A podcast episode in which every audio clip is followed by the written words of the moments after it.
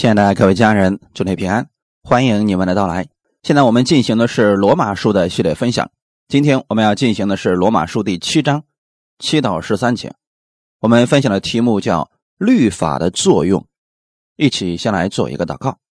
亲爱的天父，我们感谢赞美你，预备这美好的分享时间。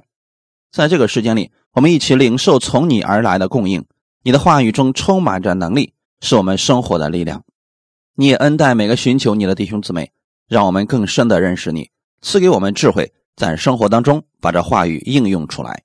奉主耶稣基督的名祷告，阿门。罗马书第七章七到十三节，这样我们可说什么呢？律法是罪吗？断乎不是，只是非因律法，我们就不知何为罪；非律法说不可取贪心，我们就不知何为贪心。然而，罪趁着机会，就借着借命，叫猪般的贪心在我里头发动。因为没有律法，罪是死的。我以前没有律法是活着的，但是借命来到，罪又活了，我就死了。那本来叫人活的借命，反倒叫我死，因为罪趁着机会，就借着借命引诱我，并且杀了我。这样看来。律法是圣洁的，诫命也是圣洁的，公义良善的。既然如此，那良善的是叫我死吗？断乎不是，叫我死的乃是罪。但罪借着那良善的叫我死，就显出真是罪，叫罪因着诫命更显出是恶极了。我们分享的题目叫律法的作用。曾经有人说：“神呐。”如果不是你把那个分别善恶树放在伊甸园里边，亚当怎么可能有机会犯罪呢？我们今天也不用受这么多的苦了。分别善恶的树也可以称为是律法的影子，确实是神将分别善恶树放在园子里边的。难道这个树是邪恶的吗？今天我们要借着这样的机会，给弟兄姊妹分享一下。律法的目的到底是什么？律法真的是邪恶的吗？就像有人说，魔鬼是神所造的吗？这点很重要。如果你明白了今天所要分享的，就知道了律法是不是邪恶的。如果你明白了律法不是邪恶的，就明白了魔鬼不是神所造的，这个问题就自然而然的解开了。简单来叙述一下。律法的功用和作用是什么？首先思想一下，律法是罪吗？是邪恶的吗？当然可以理解，魔鬼是邪恶的了。那么他是不是神所造的呢？律法是神所赐下来的，这个不是魔鬼给的。根据罗马书对律法的解释，听起来好像很正确，因为律法叫我们死了，律法给我们定罪了，我们不在律法之下，似乎律法是很邪恶。简单来看一下律法的作用到底是什么？概括一下，律法审判人、定人的罪。罗马书第二章十二节说了：“凡在律法以下犯了罪的，也必按律法受审判。”律法有一个作用，就是要定罪、审判。律法不能够使人亲近神，因为在律法之下，人不能够遵守全部律法的时候，就没办法亲近神。神。无法与罪同在。还有一点是什么呢？律法不能使人称义。圣经罗马书三章二十节里面特别提到了，所以凡有血气的，没有一个因行律法能在神面前称义，因为律法本是叫人知罪。律法的作用不是为了救人，而是为了提供证据，叫人知罪。罗马书三章二十一节。但如今，神的意在律法以外已经显明出来，有律法和先知为证，就是神的意。因信耶稣基督，加给一切相信的人，并没有分别。你看见了吗？在律法之外，还有一样东西，那就是神的意。因为在律法里面找不着意，在律法之外，你可以找着神的意。在律法里边，你找不着生命。因为人都没有办法遵守全部的律法，违背了一条律法就是死。但在律法之外有神的意，你能够得着这样的生命，他能够把这样的生命赐给你。律法下的人眼目在自己身上，当然有一点成绩的时候，很容易靠着这些成就夸口，让人自以为意，这会产生两个假象。第一个是让人觉得已经遵守了所有的律法，就像法利赛人一样，他会说这些律法从小我都遵守了。而法利赛人不觉得自己有什么罪，觉得遵守很好啊。其实他们是降低了律法的标准。耶稣有一次告诉我们，有两个人的祷告，一个是站在街口的法利赛人的祷告，另外一个是税吏的祷告。这两个人明显不一样。一个是觉得我是非常非常的好啊，而另外一个会说：“主啊，我真是不配呀，我连举手向你呼求我都不敢。”靠着成就的人会夸耀自己，或者觉得自己什么也不会做，就会自卑，完全对自己毫无信心。这就是律法下所产生的两种人：自以为意的人，或者自卑的人。靠律法称义的人无法承受神的应许，要想通过律法来承受神的应许，人就没有资格了。在这里会解释下一个问题：为什么摩西没有进入迦南地？有很多原因。今天我们说其中的一个，就是因为它代表的是律法，就像圣经里面经常提到，以利亚代表的是先知，而耶稣基督就是恩典和真理。每次提到摩西的时候，人们会提到摩西律法，因为律法是借着摩西传下来的。所以，既然摩西传达的是律法，那么他也是要遵守律法的人。结果是，连摩西这么虔诚的人都没有办法遵守律法，因此也就没有办法进入到应许之地。所以他死在了旷野里。这也说明了靠律法的人无法承受神的应许。而在旷野的第二代以色列人，不是说他们的行为很好，没有违背律法，他们跟第一代人差不多，只不过神的恩典在他们身上，所以这一批人进去了，乃是因着神的恩典和怜悯。想要靠着遵守律法来承受神的应许，几乎是不可能的。律法惹动愤怒，因为律法是控告人的，是定人罪的。圣经里边，罗马书第四章告诉我们，因为律法是惹动人愤怒的，哪里没有律法，哪里就没有过犯。律法能照出人的罪，神看到罪的时候，就显出了他的愤怒。他不可能对罪睁一只眼闭一只眼，他一定要对罪做出判断。所以，律法是惹动神的愤怒的。还有，律法是罪增加，律法越完备。显明人所犯的罪越多，律法少的时候，人还看不出太多的罪。当有了禁止酒驾之后，罪就明显增加了很多，经常有犯罪的人出现。没有这条律法之前，人们不觉得犯罪率会提升多少。不是说没有犯罪，只是没有律法定出他们的罪而已。当律法出现的时候，罪就增加了。所以圣经里面说。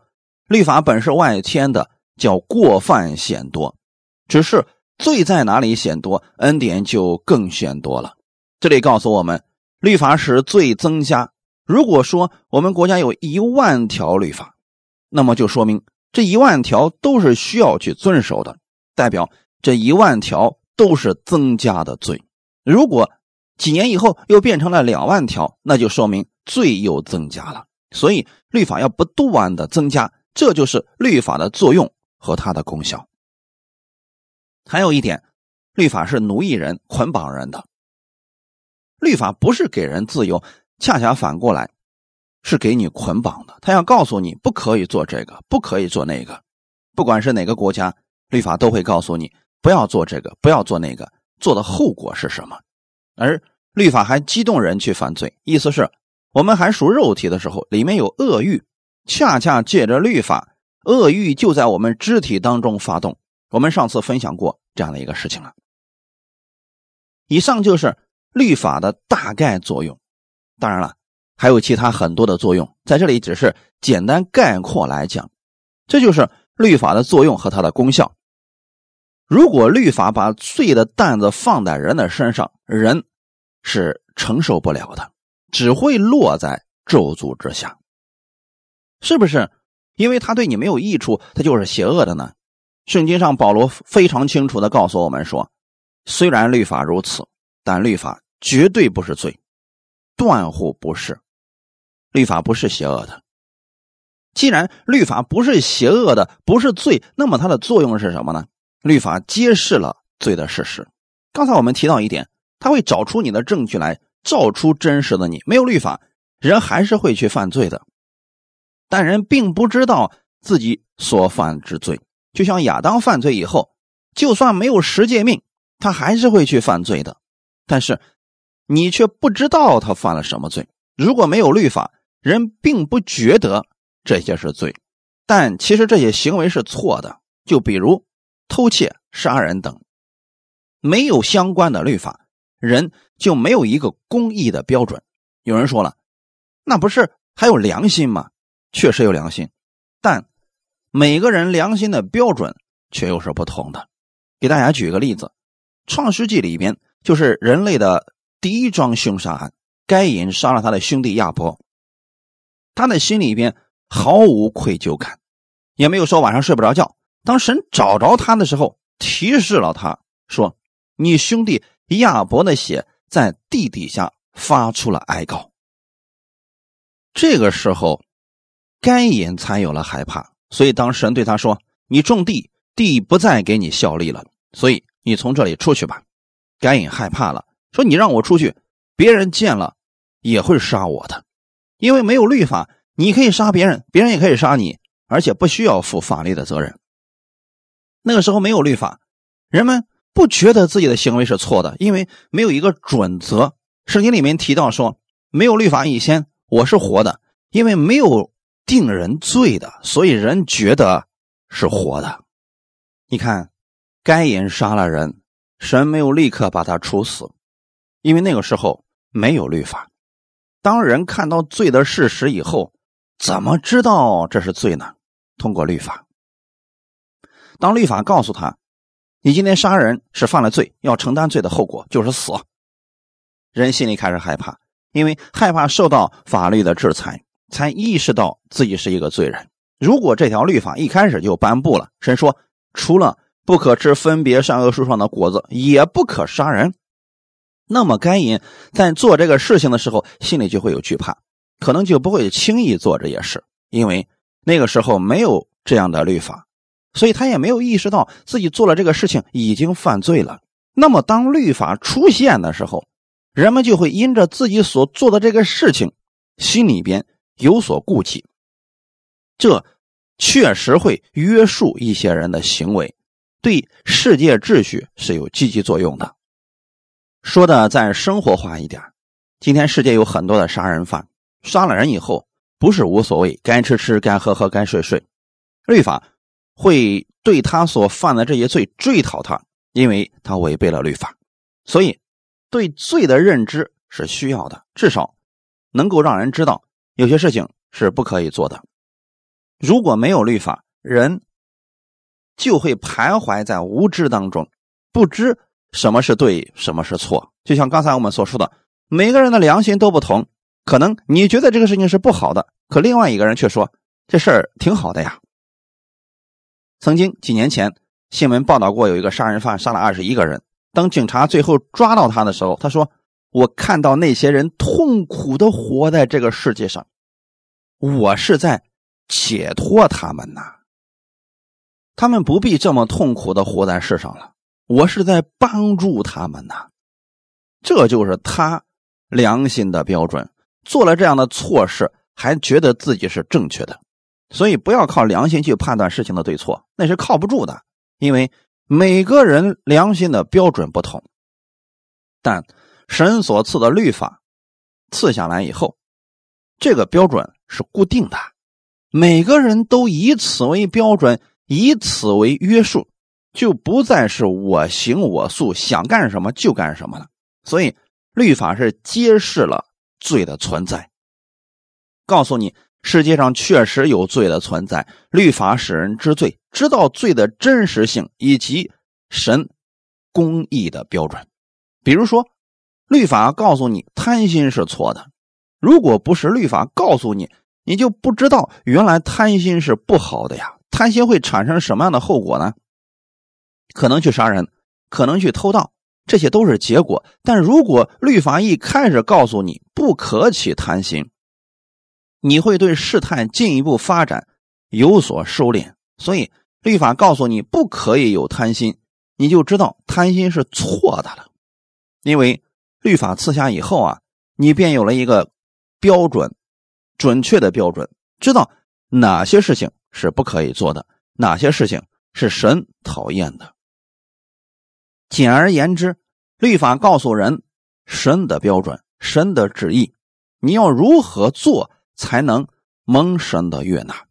怎么样做才能蒙神的悦纳呢？就是遵守全部的律法，一条都不要违背，都遵守以后，你就能被神悦纳了。可是人反复去尝试。发现律法最终显露了人们的罪行，让我们确实知道我们是一个罪人。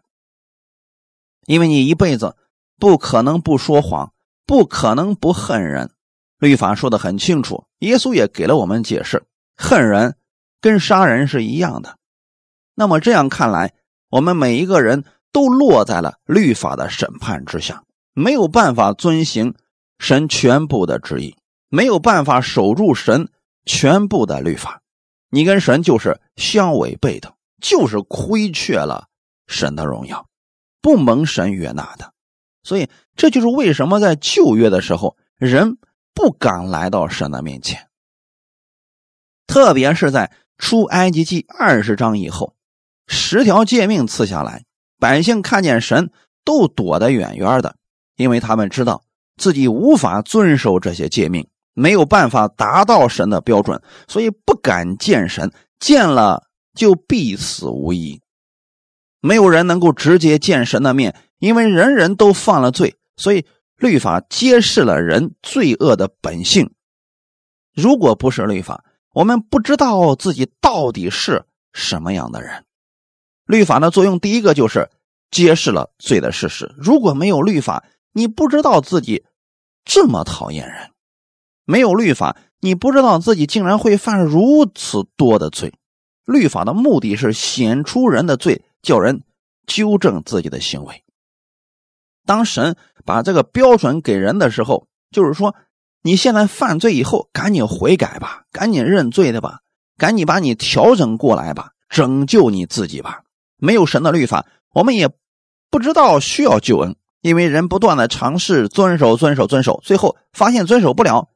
最终的结局还是死亡，在律法里没有出路，就想寻求其他祝福的路。那第二个是什么呢？第八节里边，罪趁着机会，就趁着借命叫猪般的贪心在我里头发动，因为没有律法，罪是死的。我们分享第二个，律法给罪发动的机会，罪利用借命。行出这诸般的恶来。刚才跟我们提到的，最趁着机会，趁着什么呢？趁着律法来了的机会，然后叫诸般的恶在人的心里边被发动了，就像机器的那个引擎被启动以后，就开始往前走了，速度非常快。但是罪如果没有诫命，就是没有办法发动，是无法显出来的。律法不是罪。因为诫命里面没有罪，就像神创造了分别善恶的树，树本身没有罪，只是一个律法。就像神赐下律法也是一样，律法本身里面没有罪，它是绝对公义、绝对圣洁，也是绝对良善的。只要你遵守了，他就赐给你祝福。魔鬼是不是神所造的呢？不是，神所造的都是好的。你仔细去读创世纪第一章。你就会明白，神创造了万物以后，这一切都是好的，里面包括了分别善恶树的果子。不是说神创造了好的，对亚当和夏娃说还少了点什么，赶紧又补了一棵分别善恶树的果子，不是弄了那棵树，然后让他结出果子，最后说：“你俩给我看看，我造这棵树的目的就是不让你俩吃它。”不是的，在他俩没有之前，这一切都造好了，而且神说这都是好的。但魔鬼不是神所造的。再回来说，神造了天使。这是我们知道的。神创造了诸天使，创造了亚当，创造了世界，但是神却没有造魔鬼。魔鬼是堕落的天使，也就是说，他一开始是天使，后来成了一个抵挡神话语的天使，所以被称为是魔鬼。魔鬼原文当中的意思就是抵挡者，他成了一个抵挡神的天使。我们称之为堕落的天使，这可不是神所造的。就像亚当和夏娃吃分别善恶树上的果子，他吃的这个心不是神给他的。只要是神所造的，都是好的；或者说，只要是神所赐的，都是好的。但是赐下来以后，有一些恶的开始引诱人去敌对神。刚才我们提到了魔鬼，魔鬼的意思就是抵挡者。律法本身是好的、圣洁的、公义的，是良善的。但是当抵挡者开始利用律法，让人落在律法审判之下，我们看到的是律法对我不公平，实际上是人触犯了律法，违背了律法，不是律法专门来找人的，是人触犯了他。把自己放进了律法里面，所以律法一定得显出公义。这就是今天我们为什么说律法它不是邪恶的，它却是公义的。罗马书里面多次强调说，因为你们不在律法之下，乃在恩典之下，所以罪必不再做你们的主。就是说，不要把自己放在律法之下，在律法之下。律法就一定会显出人的罪，就这么简单。不要去触碰它，不要去故意违背它，因为你不在它之下，乃在恩典之中了。在恩典中的意思是什么呢？就相当于神对亚当说：“这所有树上的果子，你们都可以随意的吃，只要不去触碰律法就可以了。”在律法之下，罪是一个发动机，律法给罪点火了。罪就在你里边发动，到最后最终是要倒在律法之下。如果没有律法，罪没有这么大发动的机会。就像蛇引诱夏娃一样，蛇是如何引诱夏娃的呢？当时只有一条律法，就是不可以吃，没有说不可以杀。如果说哪一天呢，亚当不舒服，把一只兔子给踩死了，亚当不会死的，因为他没有触犯律法。或者说他心情暴躁，把一个动物打了一顿，打残疾了，也不算是违背了律法。我有一条律法，就是只要你不吃分别善恶树上的果子，不算犯罪。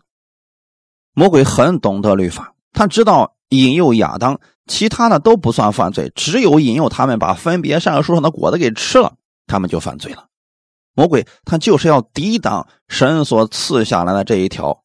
唯一的律法，然后他去引诱夏娃说：“你吃吧，你吃了以后就会像神一样。”魔鬼就这样欺骗他，他把这个描述的非常的好，就相当于说，律法给了罪一个发动的机会，夏娃是越看越好，这个真的是那么美，吃了以后就可以永远的保持青春，可以像神一样去分别善恶，太好了，越想越好。其实。他在想的这个过程当中，私欲已经被牵引出来了。他肢体当中的私欲，借着这个律法已经被引诱出来了。明明知道不可以做，但偏偏去做，因为那个时候私欲实在是太强烈了，就像发动机的火已经被点着了，它的动力非常的足。但是如果没有律法，罪是死的。人能够从律法当中看到自己真实的状况。上次讲到的时候就提到这个事情，说神为什么不阻止他呢？当律法已经在夏娃里边被搅动了，他准备伸手摘善恶树上的果子去吃的时候，神完全可以跑出来，拿了一个竹竿，吧唧一下，只见夏娃的胳膊肿的跟棒槌一样。从此以后，神对他冷眼相看，说：“我叫你不听话。”我相信从此以后啊，夏娃也不敢再伸手去吃了。但是这会产生一个什么样的后果呢？魔鬼就得胜了。从此以后，怀疑和疑惑会永远存在于亚当和夏娃的心里边。说神就是这么一个暴君，魔鬼说的是对的，他就是不让我吃，这个就是最好的。所以神没有阻挡他，因为在神永远没有失败。他知道，就算你们吃了，我仍然有办法让你们从中得胜。因为在神永远没有失败。我们从律法当中看到了自己真实的状况。通过这件事情，我们看到了神是正确的，夏娃的选择是错误的，因为他吃了以后没有变成神，没有与神一样，反而失去了神给他原来的一切荣耀。我们通过律法也看到自己一个真实的状况，那就是我们是一个罪人。如果要蒙神的悦纳，如果要得着永生，靠自己永远没有办法得着。因此，律法不是邪恶的，是好的。它能告诉你，你确实需要救恩，确实需要神的恩典。加拉太书第三章二十四节告诉我们：这样，律法是我们训蒙的师傅，引我们到基督那里，使我们因信称义。当知道自己没有办法遵守律法，这时候律法说：“我现在是你的师傅，你知道了自己无能。”我把你带到另外一个地方去，律法把我们带到了基督的面前。当我们看到耶稣时，会说：“主啊，我终于找着你了，我不用再遵守律法了，我真的没有办法遵守，你救救我吧。”耶稣说：“好吧，你过来，我替你遵守。”你发现耶稣真的好啊！从此以后不用我来遵守律法，因为他替我遵守了。原来律法不是我所想象的那样邪恶，他是最终把我带到耶稣的面前。知道我自己无能，知道我自己是个罪人，需要救恩。那么，让我明白真的需要耶稣基督。这就是我们分享的第二点。第三点，律法揭示了定罪和死亡的事实。刚才我们提到了，律法揭示了人是犯罪的，你是一个罪人，而且律法还给我们提供了第三个，它就是告诉你定罪是真实的，死亡也是真实的。这是什么意思呢？不认识律法或者不在意律法的人，他感觉自己是活的，他不晓得律法，没有意识到罪。就算他不知道自己是一个罪人，那么他仍然是要面对死亡的。有人会说：“我不知道亚当他吃了那个树上的果子，跟我有什么关系？所以我不用死了。”但是他还是会死的。这告诉我们，死亡是一个事实，定罪也是一个事实。就算所有的人不知道亚当犯罪，仍然会死，这是人从一出生就知道的事情。没有人教导他说：“孩子，你知道吗？有一天你会死的。”但是他会知道自己会死的。这就是律法告诉你，这定罪已经成为事实，死亡已经成为了事实。只是人不知道，是因为违背了神的旨意，是因为我们的祖宗犯罪了，所以我是一个罪人。但是人知道自己必死无疑，也就是说，如果对别人发预言，告诉他这个世界上有一种预言百分之百是正确的，那就是你一定会死的。定罪是一个事实，死亡也是一个事实。当人不知道自己犯罪的时候，没有律法的时候，人没有定罪的内疚感，没有定罪的意识，不觉得自己做的事情是错的，因为没有律法告诉他是错的。这就是。第九节里面提到呢，以前没有律法，我是活的。然后说我是活的，而且活得很好啊，因为没有律法告诉我们嘛。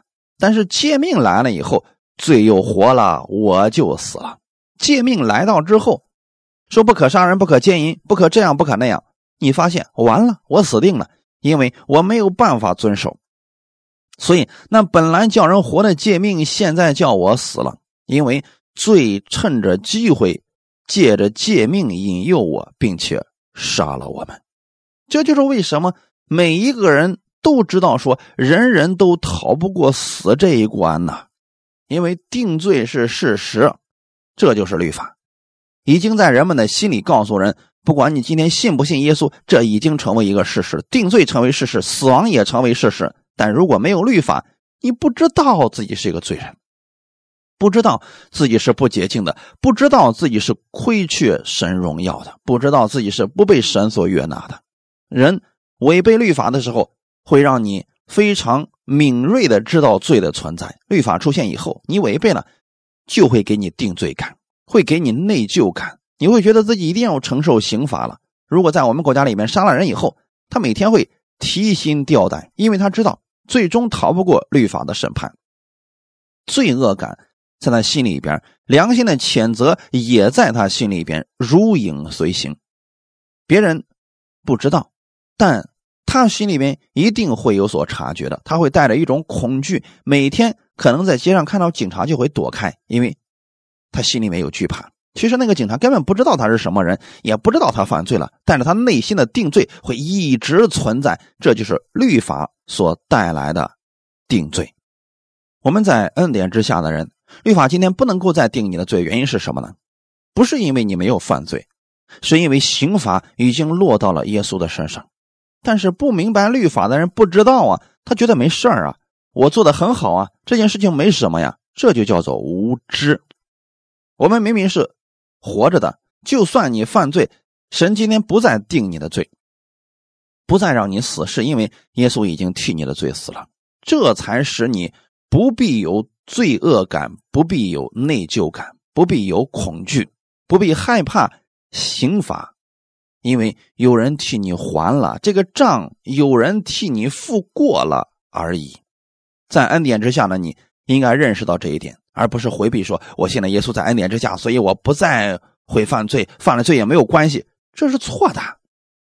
这明显有问题了，你还会犯罪，你也知道犯罪这个事情会给你带来律法的刑罚、刑罚和审判，但不是刑罚在你身上，而是刑罚在耶稣的身上了。所以你不要再承担这个罪恶感。当你明白今天你又犯罪了，而耶稣又一次替你承担这个罪的时候，你会更加的爱耶稣。你会说：“原来我是这么一个毫无价值的人。”但是你却如此的爱我，这种爱的力量，这种赦免的力量，会让你不再去犯罪。因为律法使我们的心灵死亡，你面对律法时毫无办法胜过，觉得自己完了，一点希望都没有了。他会摧毁你的自信，摧毁你的平安。但是耶稣来了，说：“把这一切都给我吧，我替你而死。”我要把我的平安赐给你。律法的设立不是为了给人带来生命，而是为了审判。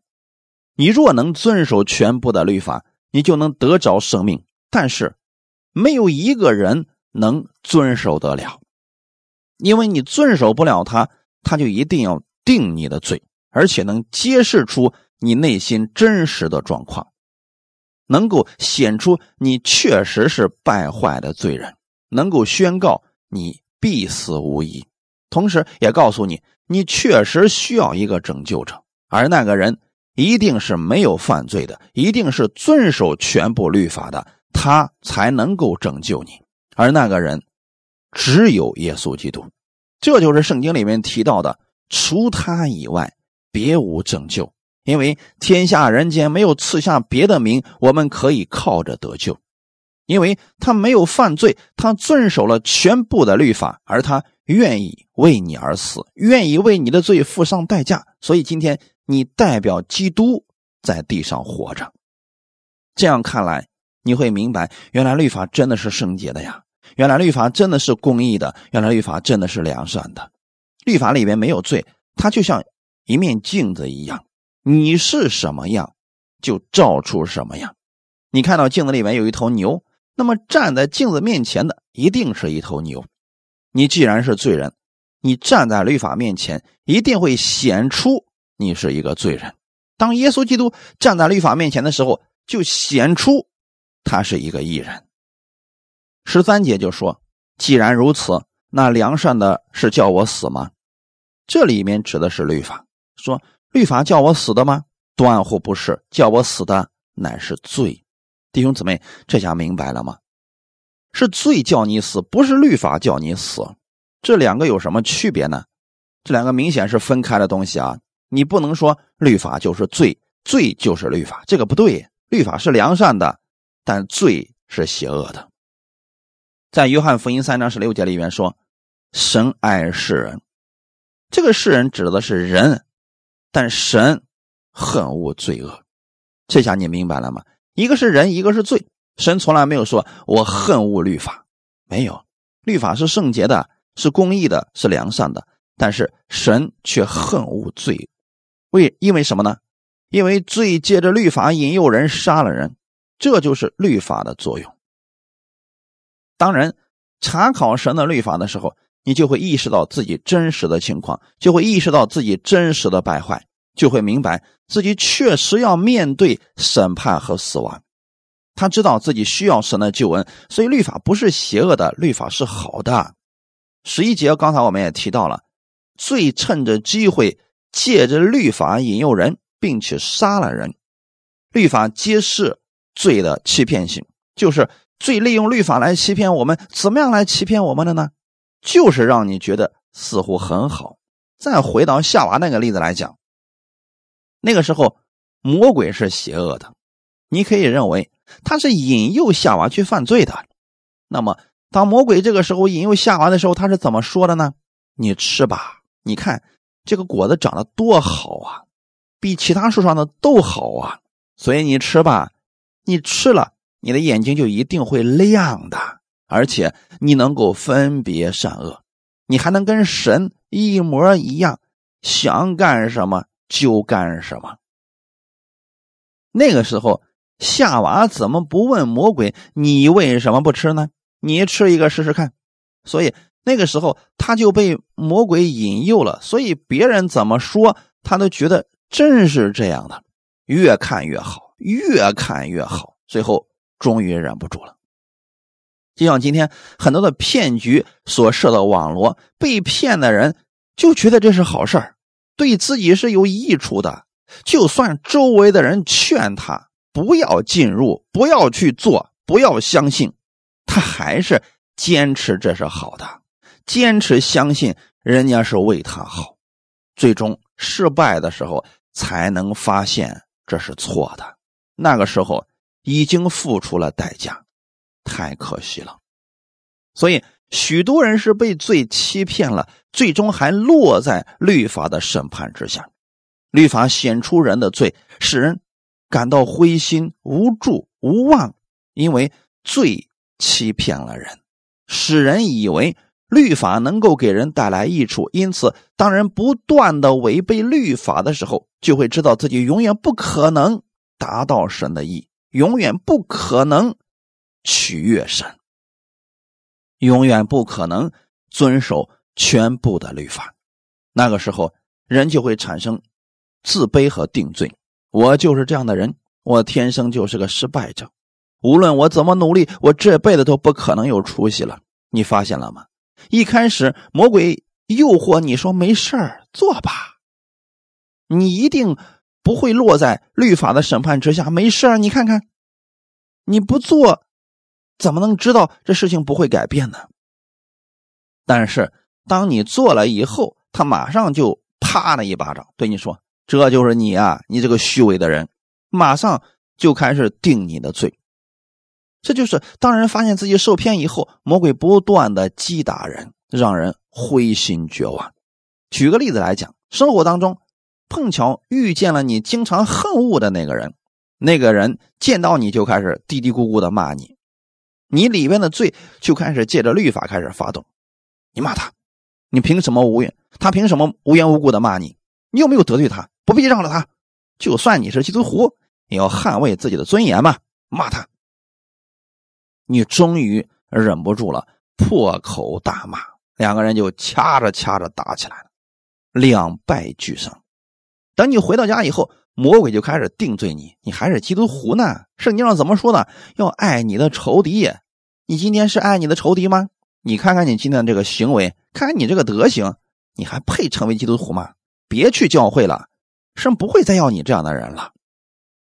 自己被定罪了，很灰心。你就说对啊，我为什么会做这样的事情呢？这个时候，魔鬼告诉你说啊，你呀，别祷告了，神不会听你的祷告的，你就别再指望神能原谅你了。你都做了这样的事情了，你还能干什么呀？别去教会了，神不会赦免你的，你这辈子就不是上天堂的那个人。你看看天国，那都是多么圣洁的人才能进去的呀，你配吗？你看到了吗？魔鬼总是用律法引诱人犯罪，另一方面又定罪人，使人感到挫败，感到毫无价值，让人觉得毫无希望，让人觉得神已经离你好远好远，追都追不上了。如果你有这样的感觉，就是被魔鬼欺骗了。律法最终是要把你引到耶稣的面前，因为。乖僻的心思和不敬虔的思想会使人陷在罪中，让人一步一步的陷入到绝望当中，让人永远被罪捆绑着。律法不是邪恶的，罪才是邪恶的。律法是圣洁的，是公义的，是良善的。为什么是圣洁的呢？我们总觉得圣洁是跟行为有关系，圣洁是分别出来的意思。弟兄姊妹，神节选了以色列百姓，是神。把他们从世界当中分别出来，神节选了你，称你为义人，也是把你从罪人当中分别出来。你可以被称为圣洁的人，这跟你的行为没有关系。不是说我们努力的成为圣洁的人，你永远无法努力成为圣洁。这个圣洁是神赐给你的一个身份和祝福。是神把你从世界当中分别出来呢，使你充满了纯洁、庄严和神的荣耀。这一切都是神赐给你的，是白白所赐的恩典。阿门。律法是正直的，是公义的，是公平的，是平等的。律法完全照人该受的来对待他。你要切记，你是个义人，律法就是把义应该给你，但罪不一样。罪就是，就算你做对了，他还是会污蔑你。你做的不够好，你差的老远了。你看看人家做的，还有什么可夸的呢？但是律法不是这样的，律法就是你真的遵行了以后，你就会得着律法的奖赏。申命记二十八章里边提到，你若遵行耶和华的一切诫命、律例、典章，那么以下的福必追随你，那个是正确的。那么进天国的路。其实有两条：第一，靠着耶稣基督；第二，遵守全部的律法。如果能达到其中任何一条，都是可以的。但如果能遵守全部的律法，你也可以进天国呀。但是，因为没有一个人能遵守全部的律法，所以现在你只能靠着信耶稣基督，唯有他一个人。遵守了全部的律法，他已经全部遵守了，所以律法上所提到那些祝福已经在基督的身上了，而耶稣却因着你的信，把这些祝福赐给了你。当你相信耶稣以及他在十字架上所成之功，耶稣遵守了全部的律法，就等于说你遵守了全部的律法。所以说，律法是好的，他向人显示。应该怎么样来生活？当然没有做到的时候，律法会提醒他，会显出他的罪，指出你需要一位救主。律法用最明确的方式告诉人真实的本性，告诉人你需要外来的帮助才能够得着拯救。就像一个人掉到水里边，如果你不会游泳，没有办法爬上来，你心里边的律法告诉你，你需要一个外力来帮助你拯救你。当你不能自救的时候，就需要一个外力；当你在律法下不能自救的时候，你需要耶稣来拯救你。所以，律法显出罪恶，显出人的邪恶。但是，今天耶稣却要拯救你，因为他正是在律法之外所显露出来的神的恩典。颁布律法的目的，就是为了让人知罪，让人知道罪的存在以及罪所带来的后果。今天你相信了。那如何能脱离这个死亡、脱离罪恶、脱离这个律法呢？唯有靠着耶稣基督。你今天关注律法，把目光整天放在罪上，最终他会结出死亡的果子。但是，把目光放在耶稣那里，他已经遵守了全部的律法，他已经胜过了罪，他已经完全胜过了死亡，他不再被定罪了。所以你注目向他的时候，你就知道，原来律法最终的目的是要告诉我，因为我不能，所以我今天向那位凡事都能的发出呼求，他被赐下恩典给我。每一天生活当中，你也需要这样，不要再看自己的不能，要把你的目光转向耶稣基督，因为他能。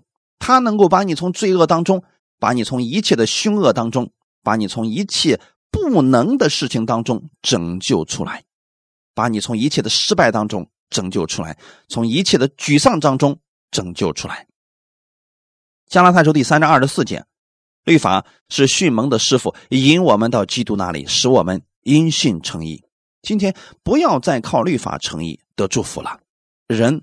没有办法靠着律法蒙神的喜悦，没有办法靠着律法胜过罪。你既然已经被引到基督那里，就要靠着基督的能力，因为他能，他能够帮助你胜过罪，他能够带领你进入到永生，他能够带领你每一天都在得胜当中。律法把你带到主耶稣面前，使你因信称义，就不要再回到律法之下靠自己了。一起来祷告，天父，我们特别感谢赞美你的恩典。我们知道你所造的一切都是好的，律法不是罪，但律法让我们知罪，知道我们自己不能，需要一位能的救赎主来救我们。当我们仰望基督的时候，他会使我充足有余，因为他是我的主，是我的拯救者。他知道我所有的一切，我是因信被称义的人。今天我不是为自己在活，乃是基督在我里面活着。他如何，我在这世上也如何。谢谢你把这样的信息赐给我，让我知道如何在生活当中去依靠你。感谢赞美主，一切荣耀都归给你。奉主耶稣基督的名祷告，阿门。